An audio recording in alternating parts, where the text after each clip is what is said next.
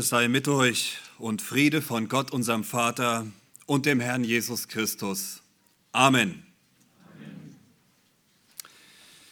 Wenn wir dieser Tage an Hirten denken, dann fällt den meisten von uns selbstverständlich die Weihnachtsgeschichte ein.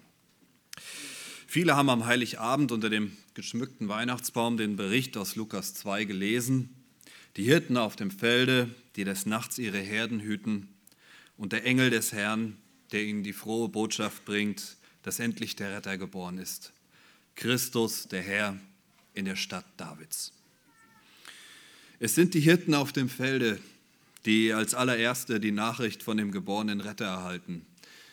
Und es ist bezeichnend, dass diese bodenständigen, harten Männer sofort dem himmlischen Ruf folgen und zu Jesus kommen. Es sind die Männer, die wilden Tieren und Räubern trotzen mussten, einen Haufen Lebenserfahrung hatten und die normalerweise nichts schrecken konnte. Das sind die ersten Prediger der Geburt Jesu Christi. Das ist bezeichnend. Dadurch hat ihre Aussage ein enormes Gewicht bekommen. Das waren keine abergläubischen Dummköpfe, denen man alles weismachen konnte, sondern Männer, die in jeder Minute ihres Lebens begründete Entscheidungen zu treffen hatten. Sie hatten eine große Verantwortung und sie waren großen Gefahren ausgesetzt.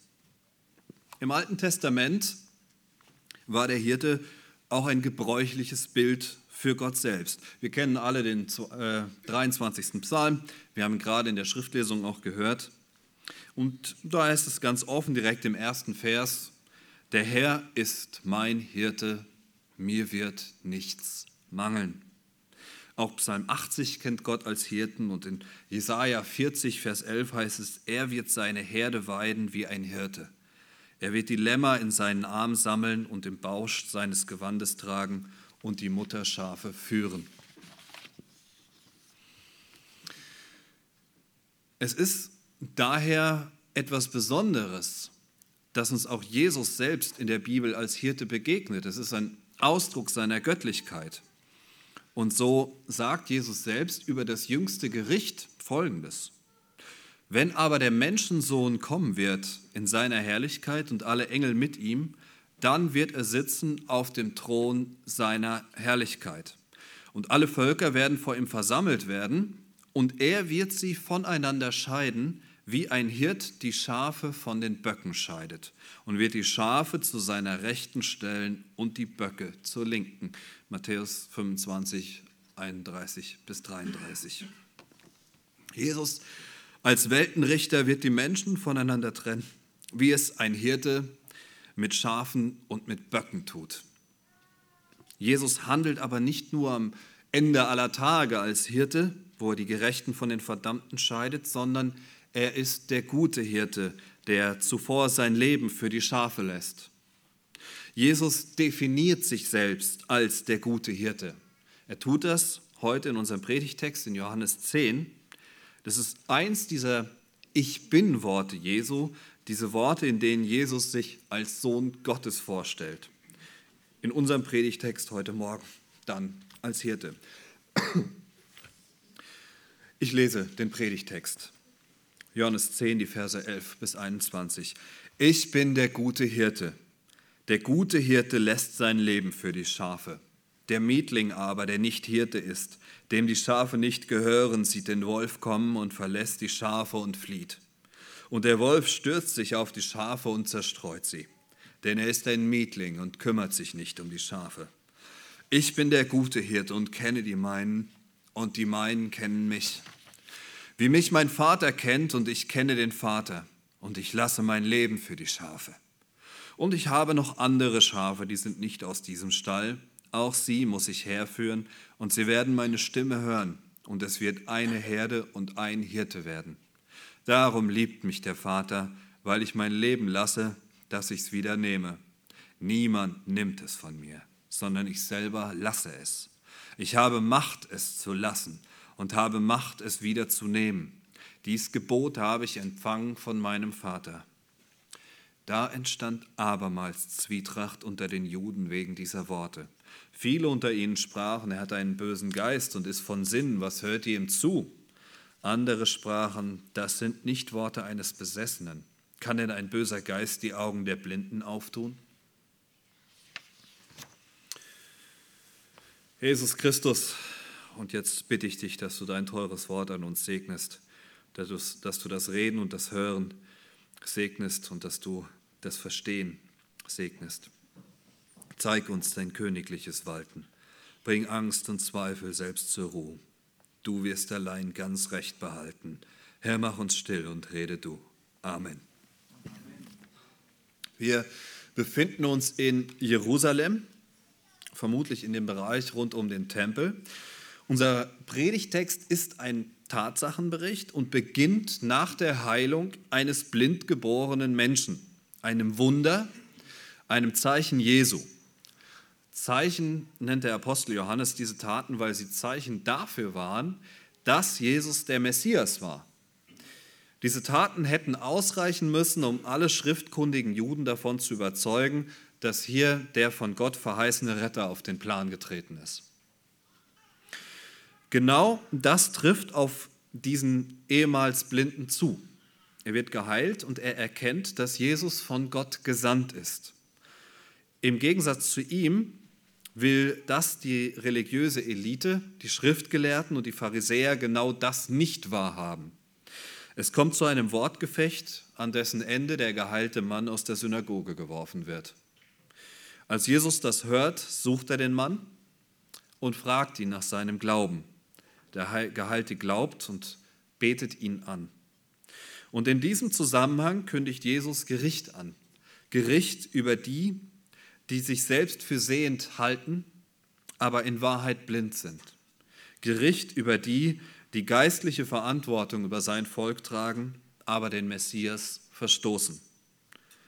Jesus macht hier seinen alleinigen göttlichen Anspruch deutlich. Er grenzt sich von den Zeloten, von den Räubern, von politischen Aufrührern ab, die die Schafe ins Verderben führen. Und dann beginnt an dieser Stelle unser Predigtext. Jesus Christus spricht, ich bin der gute Hirte. Das vierte Ich bin Wort Jesu ist es. Und dieser gute Hirte, der ist so ganz anders als alle menschlichen Führer und Leiter. Er setzt neue Maßstäbe. Der erste davon, auch der erste Punkt der Predigt heute Morgen, ist der gute Hirte bleibt. Punkt 1, der gute Hirte bleibt. Vers 11. Ich bin der gute Hirte. Der gute Hirte lässt sein Leben für die Schafe. Der Mietling aber, der nicht Hirte ist, dem die Schafe nicht gehören, sieht den Wolf kommen und verlässt die Schafe und flieht. Und der Wolf stürzt sich auf die Schafe und zerstreut sie denn er ist ein Mietling und kümmert sich nicht um die Schafe. Ich bin der gute Hirt und kenne die meinen und die meinen kennen mich, wie mich mein Vater kennt und ich kenne den Vater und ich lasse mein Leben für die Schafe. Verse 11 bis 15. Ich bin der gute Hirte.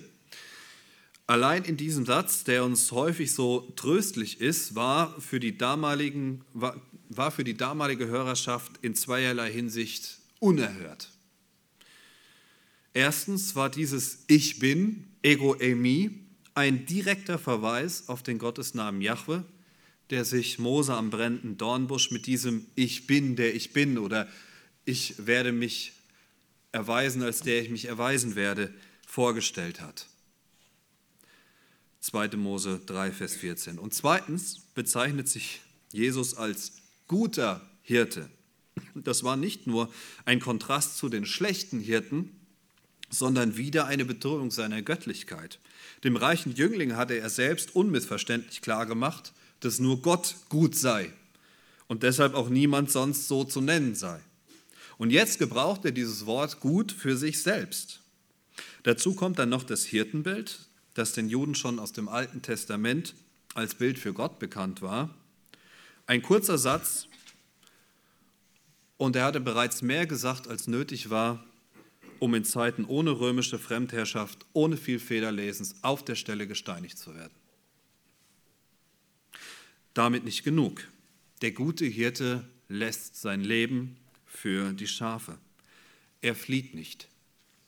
Und das ist das Kennzeichen, dass ihm die Herde wirklich gehört. Ihm liegt etwas an ihr. Der Hirte stirbt für seine Herde. Warum? Ist ein Menschenleben nicht viel mehr wert als das Leben eines Schafes? Ja, sicherlich. Aber ist, ist einem Hirten nicht zu eigen wegzulaufen? Wenn der Wolf kommt, dann sammelt er die Schafe und greift den Wolf an. Wenn, wie damals im alten Israel, ein Löwe oder ein Bär kommt, dann sammelt der Hirte seine Herde und greift den Räuber an. Er schützt seine Herde, aber er geht nicht weg. Und bei Jesus ist dieses Leben lassen noch tiefgreifender, weil Jesus freiwillig für die Schafe stirbt. Sein Tod ist das Mittel, durch das er die Schafe schützt. Und das unterscheidet ihn von allen anderen.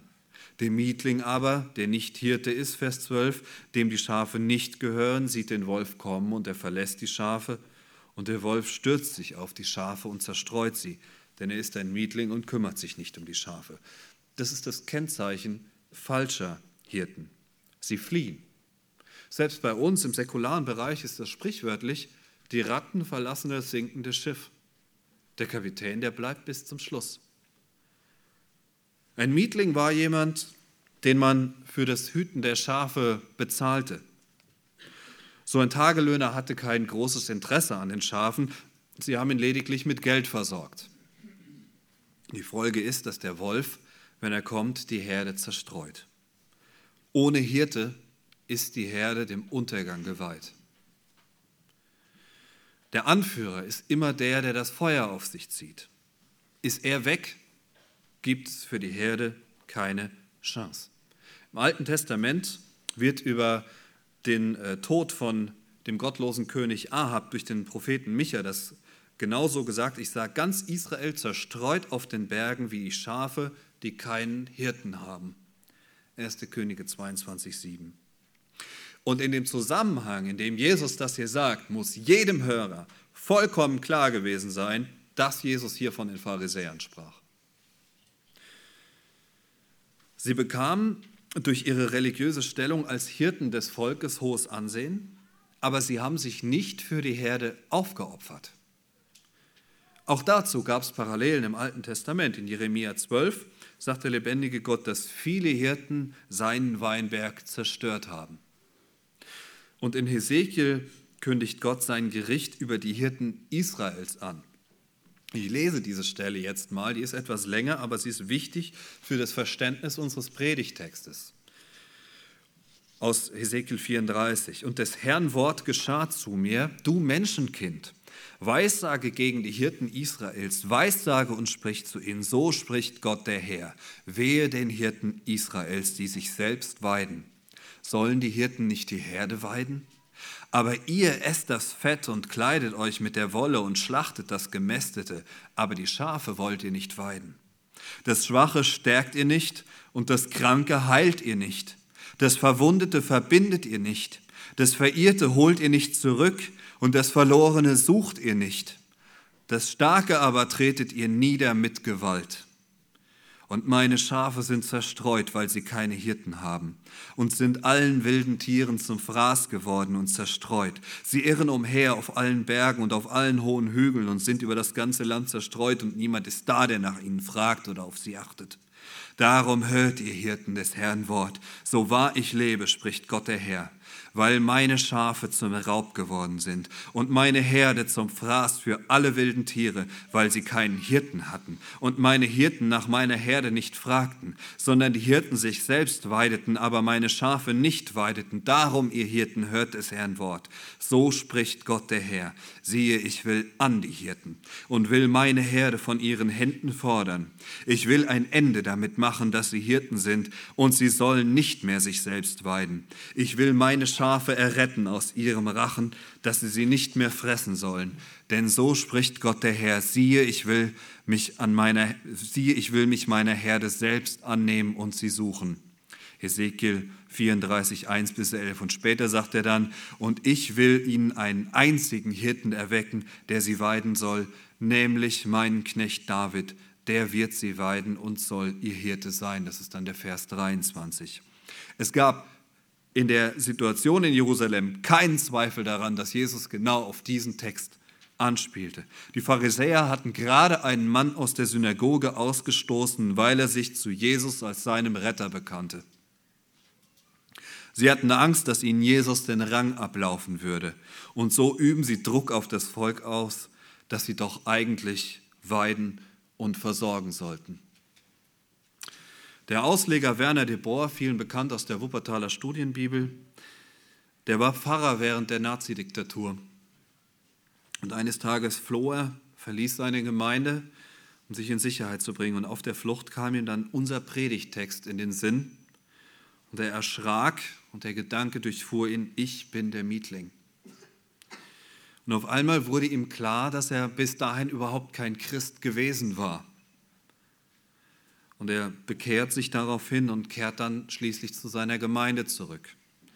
Ein anderes Beispiel ist Paul Schneider, der im Konzentrationslager ums Leben gekommen ist. Er hätte nicht im KZ sterben müssen. Er war auch Pfarrer. Er hatte die Möglichkeit, seinen Dienst weiterhin zu tun, außer in seiner Heimatgemeinde. Das war ihm verboten worden. Aber er blieb seiner Gemeinde und seinem Herrn treu und ging so gehorsam in den Untergang. Dieser Gedanke von der Herde und der Bedrohung durch die Wölfe, er findet sich in der Kirchengeschichte immer wieder. Schon im Neuen Testament warnt der Apostel Paulus die Gemeindehirten von Ephesus vor den Wölfen. In Apostelgeschichte 20. So habt nun Acht auf euch selbst und auf die ganze Herde, in der euch der Heilige Geist eingesetzt hat zu Bischöfen, zu weiden die Gemeinde Gottes, die er durch sein eigenes Blut erworben hat. Der gute Hirte lässt sein Leben für die Schafe. Denn das weiß ich, dass nach meinem Abschied reißende Wölfe zu euch kommen, die die Herde nicht verschonen werden. Und dann später noch in Vers 35, ich habe euch in allem gezeigt, dass man so arbeiten und sich der Schwachen annehmen muss, im Gedenken an das Wort des Herrn Jesus, der selbst gesagt hat, geben ist seliger als nehmen. Apostelgeschichte 20, 28 bis 29 und Vers 35. Das war eben genau das, was die Hirten in dem Hesekiel-Text und auch die Pharisäer in unserem Predigtext nicht getan haben. Das ist die Anforderung, der sich Paul Schneider, Werner de Boer und viele andere dann gestellt haben. Und der gute Hirte hat es ihnen vorgelebt. Ich bin der gute Hirte und kenne die meinen, und die meinen kennen mich, wie mich mein Vater kennt, und ich kenne den Vater, und ich lasse mein Leben für die Schafe. Verse 14 und 15. Wie anders. Wie anders ist Jesus als der falsche Mietling. Er kennt seine Schafe. Und kennen meint hier innige Gemeinschaft. Er kennt seine Schafe und seine Schafe ihn, wie ihn der Vater kennt und er den Vater. Das heißt, sie sind eins. Der Sohn und der Vater sind beide ein und derselbe Gott.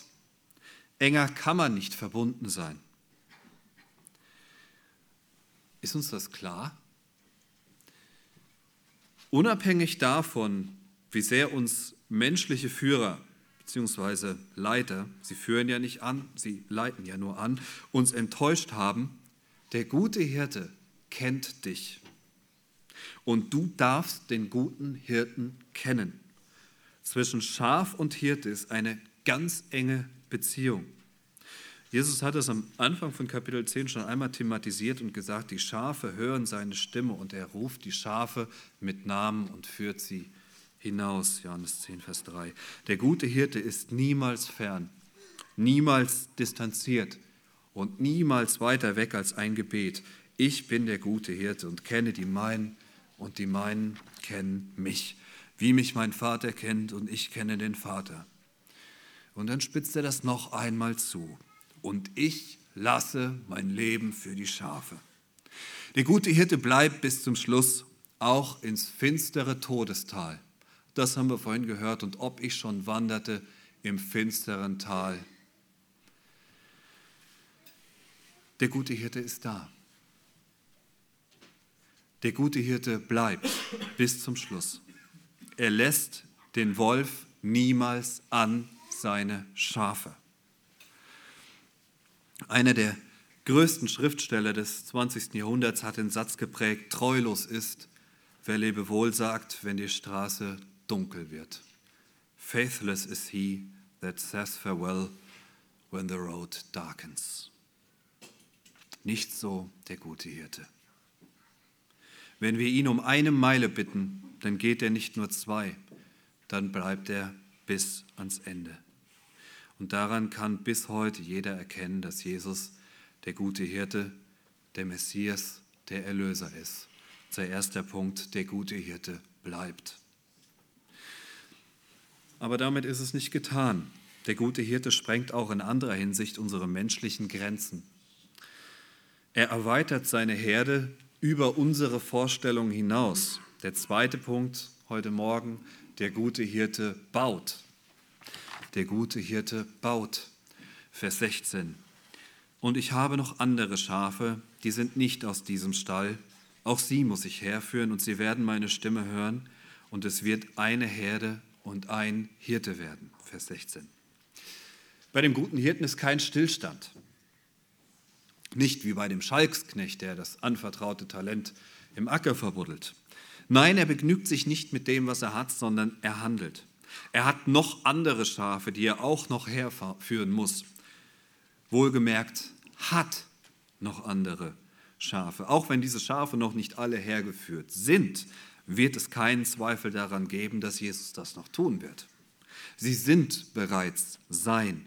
Er hat sie erwählt und wird jedes einzelne dieser erwählten Schafe seiner Herde hinzufügen. In Korinth spricht Gott mit der gleichen Sprache zu dem Apostel Paulus und ermutigt ihn mit genau diesem Grund weiter zu evangelisieren und zu lehren.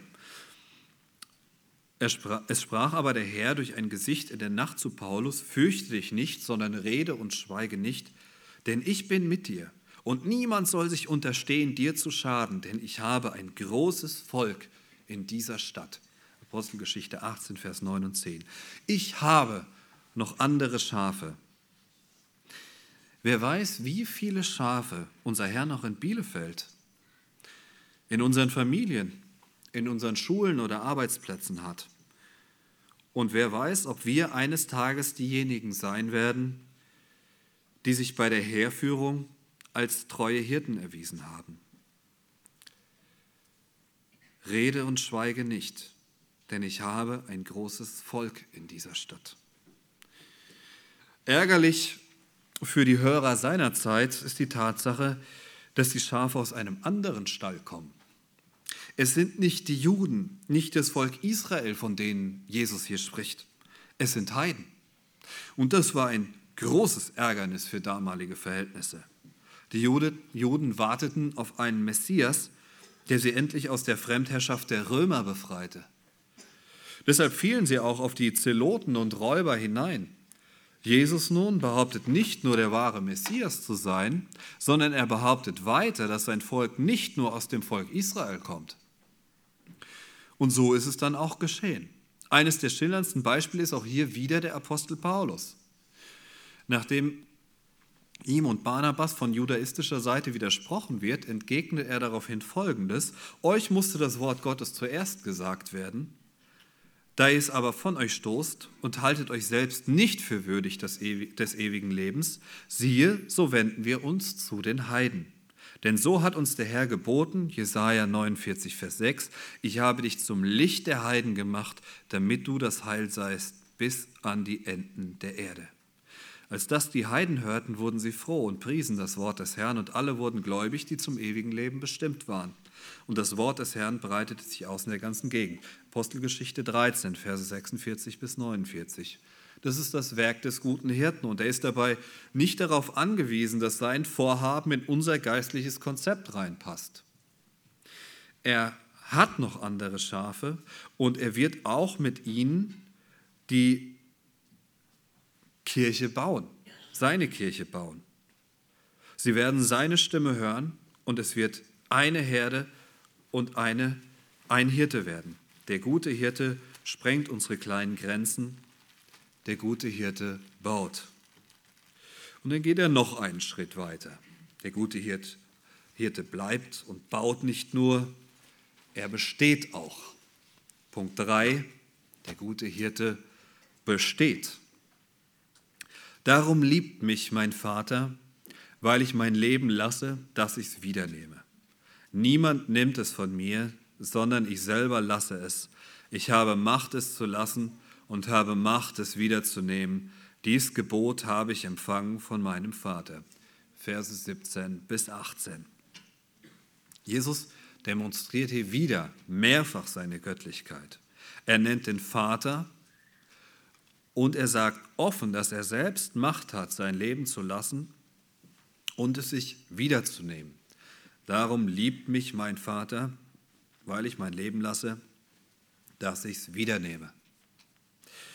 Später sagt Jesus dann zu seinen Jüngern, dass derjenige, der seine Gebote hält, derjenige ist, der ihn liebt. Johannes 14. Und verheißt ihm seine Liebe und die Liebe des Vaters. Das heißt, Gehorsam ist hier die Grundlage für Liebe. Einmal, weil Liebe immer tätig ist, sie ist kein reines Gefühl, sondern immer von Taten begleitet. Und zum anderen, weil diese Liebe von Gott erwidert wird. Und hier ist es ganz genauso. Jesus hat das Gebot, sein Leben zu lassen und es sich wieder zu nehmen. Er tut das und erweist so dem Vater seine Liebe und der Vater liebt ihn. Und wir finden das im Johannesevangelium bereits am Anfang, Kapitel 3, Vers 16. Das ist ja der Vers, den äh, jeder auswendig kennt. Da macht Jesus deutlich, dass Gott auf diese Art und Weise die Menschen liebt, dass er seinen eingeborenen Sohn hingibt, damit jeder, der in ihn glaubt, nicht verloren wird, sondern ewiges Leben hat. Das tut er nämlich, als der Hirte selbst zum Lamm wird. Und eben, wie Cornelius das vorhin auch in, im Gebet schon gesagt hat, gehorsam wird bis zum Tod am Kreuz. Der äh, Liederdichter Paul Gerhardt hat diesen Auftrag vom Vater an den Sohn so äh, beschrieben in dem Lied Ein Lämmlein geht und trägt die Schuld. Geh hin, mein Kind, und nimm dich an der Kinder, die ich ausgetan zu Straf- und Zornesruten. Die Straf ist schwer, der Zorn ist groß. Du kannst und sollst sie machen los durch Sterben und durch Bluten. Und dann kommt die, die Antwort des Sohns, ja Vater, ja von Herzensgrund. Leg auf, ich will dir's tragen. Mein Wollen hängt an deinem Mund, mein Wirken ist dein Sagen. O Wunderlieb, o Liebesmacht, du kannst, was nie ein Mensch gedacht, Gott seinen Sohn abzwingen. O Liebe, Liebe, du bist stark, du streckest den in Grab und Sarg, vor dem die Felsen springen. Und das wird hier von Jesus erfüllt. Und zu dieser Erfüllung gehört nicht nur, dass der gute Hirte stirbt, sondern dass er sein Leben auch wiedernimmt. Jesus war nicht der blinden Willkür der Justiz ausgesetzt, sondern er hat die ganze Zeit über vollmächtig gehandelt. Er hat den Tod besiegt. Er hat das Leben wiedergenommen und er bleibt ewig. Der gute Hirte besteht. Viele andere kommen und gehen, aber der gute Hirte besteht. Und das ist theologischer Zündstoff. Wäre Jesus nicht der Sohn des lebendigen Gottes, dann wäre diese Aussage in höchstem Maße gotteslästerlich. Erst der gute Hirte, dann der Sohn des Vaters im Himmel und jetzt auch noch eigenmächtig sterben und wieder auferstehen. Jeder, der nicht an Jesus glaubte, musste ihn daher für einen Gotteslästerer halten. Und so kommt es mal wieder zum Streit. Und damit sind wir beim vierten Punkt, der gute Hirte befremdet. Der gute Hirte befremdet. Da entstand abermals Zwietracht unter den Juden wegen dieser Worte, Vers 19. Viele unter ihnen sprachen, er hat einen bösen Geist und ist von Sinn, was hört ihr ihm zu? Andere sprachen, das sind nicht Worte eines Besessenen. Kann denn ein böser Geist die Augen der Blinden auftun?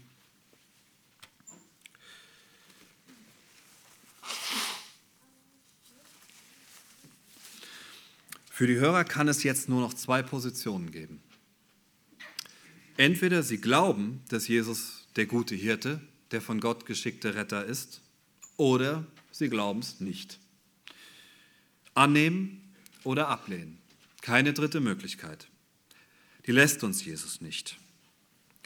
Der Glaube an den guten Menschen, an den großen Wohltäter, an den weisen Lehrer, an den Sozialrevoluzer, die alle fallen einfach weg.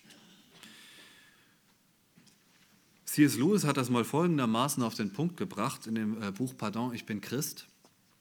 Ein Mann, der als bloßer Mensch die Aussagen von Jesus macht, wäre kein großer moralischer Lehrer.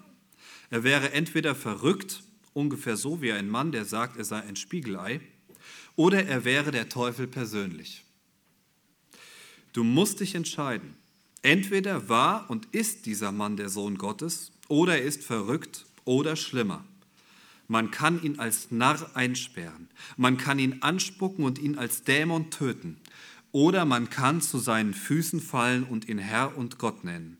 Aber kommen Sie mir nicht mit diesem moralisierenden Quatsch, er sei ein großer menschlicher Lehrer. Diese Option hat er uns nicht offen gelassen. Das hier ist die deutlichste Stelle dafür.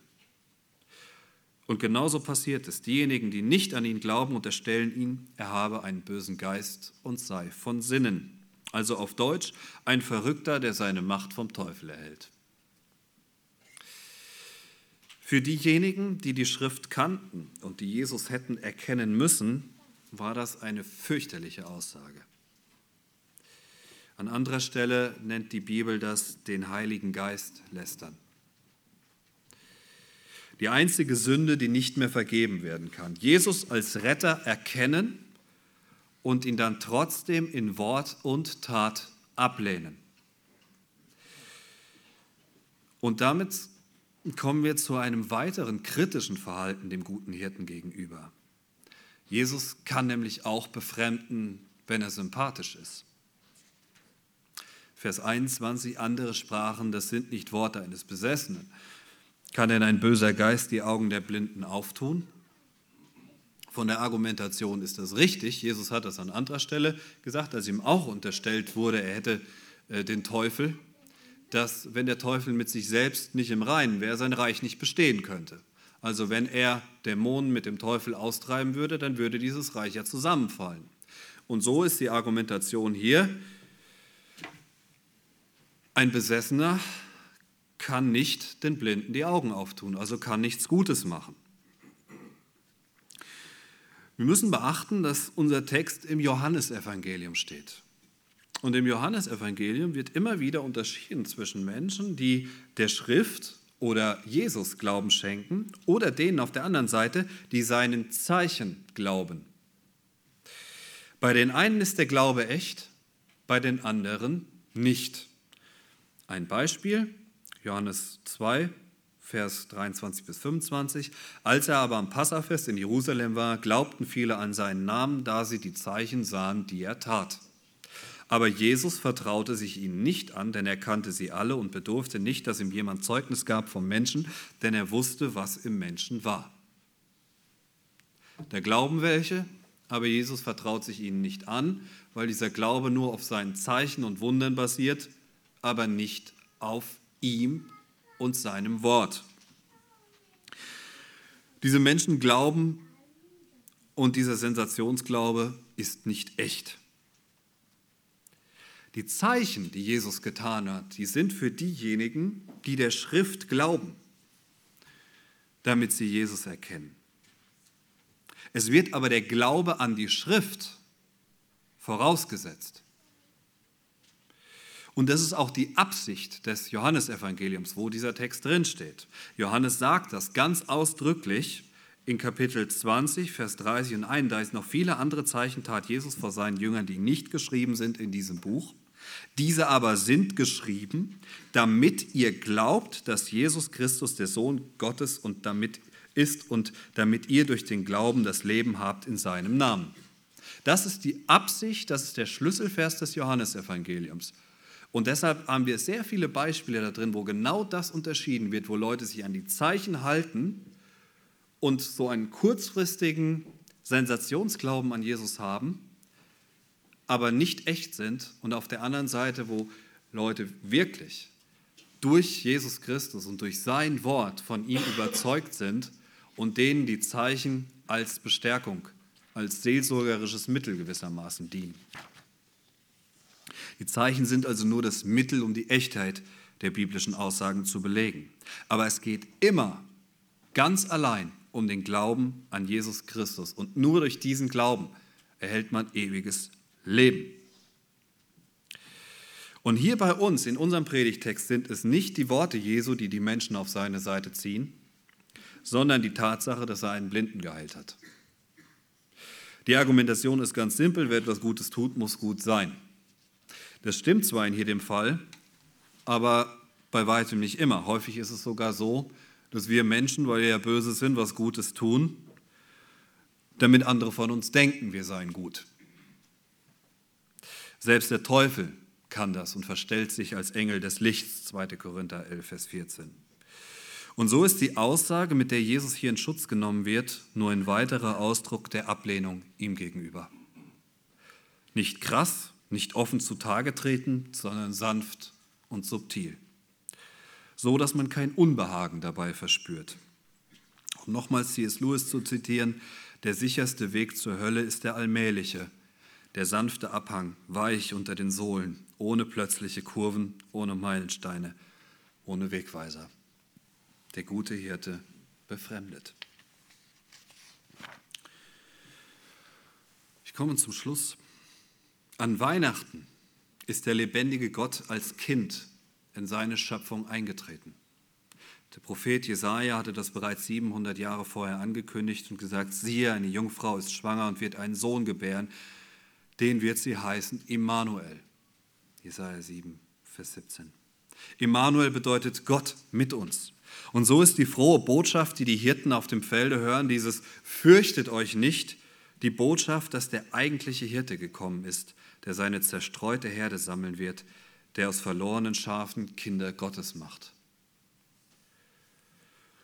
Und Jesus sagt, ich bin der gute Hirte.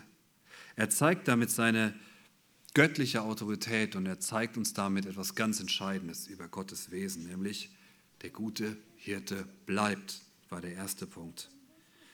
Jesus ist der gute Hirte, der sein Leben für die Schafe lässt. Damit unterscheidet er sich von allen falschen Hirten, die ihrer Aufgabe nicht gerecht wurden, weil sie bei Gefahr geflohen sind und sich so als Mietlinge erwiesen haben, die ihr eigenes Leben höher geachtet haben als das Leben der Herde und die vor dem Wolf geflohen sind. Hauptsache schneller als das langsamste Schaf. Anders als diese falschen Mietlinge erweist sich Jesus als treu. Es hat diese eine dunkle Stunde gegeben, über die die die Bibel sagt, ich werde den Hirten schlagen und die Schafe der Herde werden sich zerstreuen. Das war am Kreuz von Golgatha, als der gute Hirte sein Leben für die Schafe gelassen hat, als er den ganzen Zorn Gottes getragen hat, damit wir die Chance zur Rettung haben. An diesem Punkt in der Geschichte hat Jesus bewiesen, dass er der gute Hirte ist. Er ist nicht weggelaufen. Und das war der erste Punkt heute Morgen. Der gute Hirte bleibt. Anders als die Engständigkeit der religiösen Zeitgenossen von Jesus vorsah, hatte der gute Hirte aber nicht nur ein Volk in den eigenen Reihen. Jesus blickt und handelt über den Tellerrand hinaus. Lassen wir uns das ein Vorbild sein. Gott hat ein großes Volk, das sich nicht nur im Kontext unserer gewohnten Gemeindeabläufe befindet. Lasst uns unseren Hirten beim Wort nehmen und helfen, diese Herde zum Schafstall zu führen. Der gute Hirte baut. Das war der zweite Punkt. Jesus, der gute Hirte, ist gehorsam. Er ist gehorsam bis zum Tode am Kreuz. Und in alledem offenbart er die Liebe des Vaters im Himmel und lebt in der Liebe des Vaters im Himmel. Aber der gute Hirte hat nicht nur die Macht, sein Leben für die Schafe zu lassen, er hat auch Macht, es wiederzunehmen. Jesus hat den Tod besiegt der Tod ist der letzte Feind, der beseitigt wird. Aber Jesus hat triumphiert. Das war der dritte Punkt. Der gute Hirte besteht. Der gute Hirte besteht. Eigentlich wäre es ein schöner Punkt gewesen, um aufzuhören. Der gute Hirte ist besser als die Mietlinge, denn er bleibt. Der gute Hirte lebt Vielfalt und baut. Der gute Hirte ist stärker als der Tod, voller Liebe und besteht treu und beständig wie ein Weihnachtsbaum. Damit könnten wir dann nach der Predigt O Tannenbaum singen und alles wäre ganz schick. Aber zuletzt befremdet der gute Hirte auch. Er befremdet die, die er als Mietlinge entlarvt. Er befremdet die, die gern ihren eigenen kleinen religiösen Zirkel aufrechterhalten würden. Und er befremdet die, die gern von seinen Wundern profitieren, aber sich nicht ernsthaft von ihrem alten Leben abkehren wollen. Er befremdet diejenigen, die ihn nur als süßes Kindlein in der Krippe als holden Knaben im lockigen Haar sehen wollen. Er befremdet bis heute. Er befremdet diejenigen, die ihn nur als großen und barmherzigen Menschen schätzen. Aber er will uns nicht fremd bleiben. Er, der gute Hirte, ruft noch heute. Und er will immer noch die verlorenen Schafe vor dem Verderben, ja letztlich vor dem ewigen Verderben, vor der Hölle retten. Und so spricht Jesus Christus, der Menschensohn ist gekommen, zu suchen und selig zu machen, was verloren ist. Lukas 19, Vers 10. Und der Friede Gottes, der höher ist denn alle unsere Vernunft, der bewahre eure Herzen und Sinne in Christus Jesus, unserem Herrn. Amen.